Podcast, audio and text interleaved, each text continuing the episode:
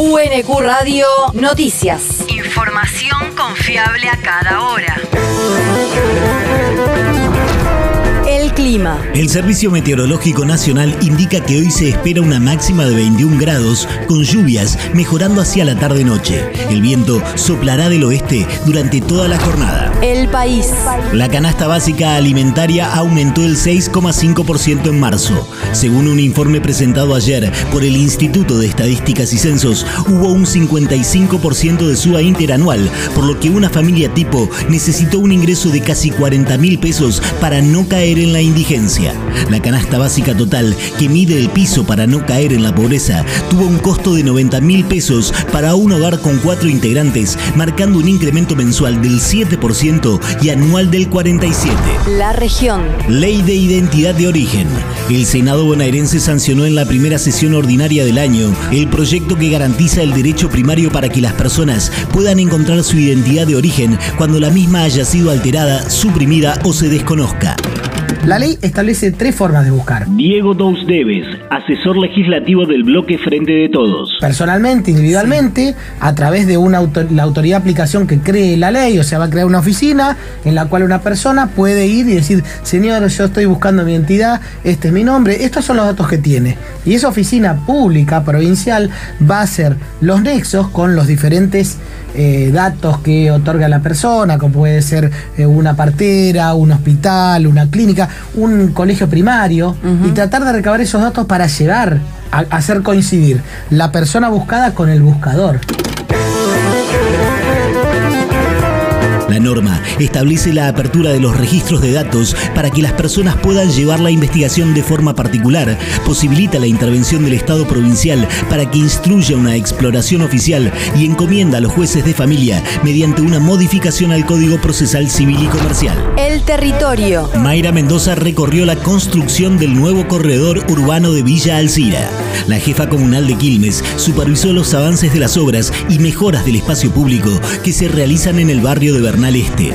El desarrollo se enmarca en el programa de mejoramiento de la infraestructura federal para el desarrollo sostenible del Ministerio de Obras Públicas, que incluye la ejecución a cargo de cooperativas y comprende un corredor peatonal con vereda de hormigón y rampas de accesibilidad, juegos inclusivos con solado antigolpes y cordón perimetral, estación saludable, espacios de recreación con equipamiento, nuevas luminarias LED, provisión y colocación de bancos, cestos y vegetación. El mundo. Extraditaron a Estados Unidos al expresidente hondureño Juan Orlando Hernández. El exmandatario fue embarcado en un avión de la DEA con rumbo al país norteamericano para ser juzgado por un tribunal neoyorquino acusado de actividades de narcotráfico y tráfico ilegal de armas. Será sometido a juicio por solicitud de fiscales estadounidenses, quienes aseguraron que entre 2004 y 2022 Hernández participó en conspiración violenta de narcotráfico para recibir cargamentos de múltiples toneladas de cocaína. La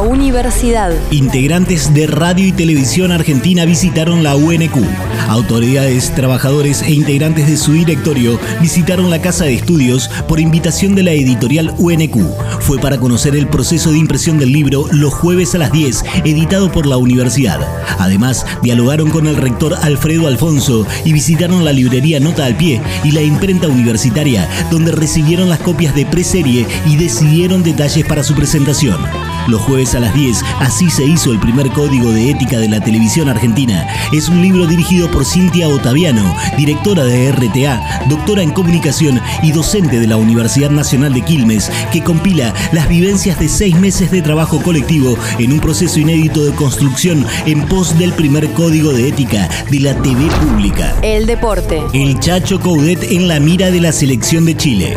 El coordinador de la selección trasandina, Francisco Cajigao, viajó España para reunirse con el ex DT de Rosario Central y Racing para convencerlo de dirigir el combinado nacional luego de quedar eliminado del Mundial de Qatar 2022. El Chacho tiene dos años más de contrato con el Celta de Vigo. Otro de los nombres que suena para la Roja es el de Matías Almeida, quien renunció el fin de semana como entrenador del San José Earthquakes.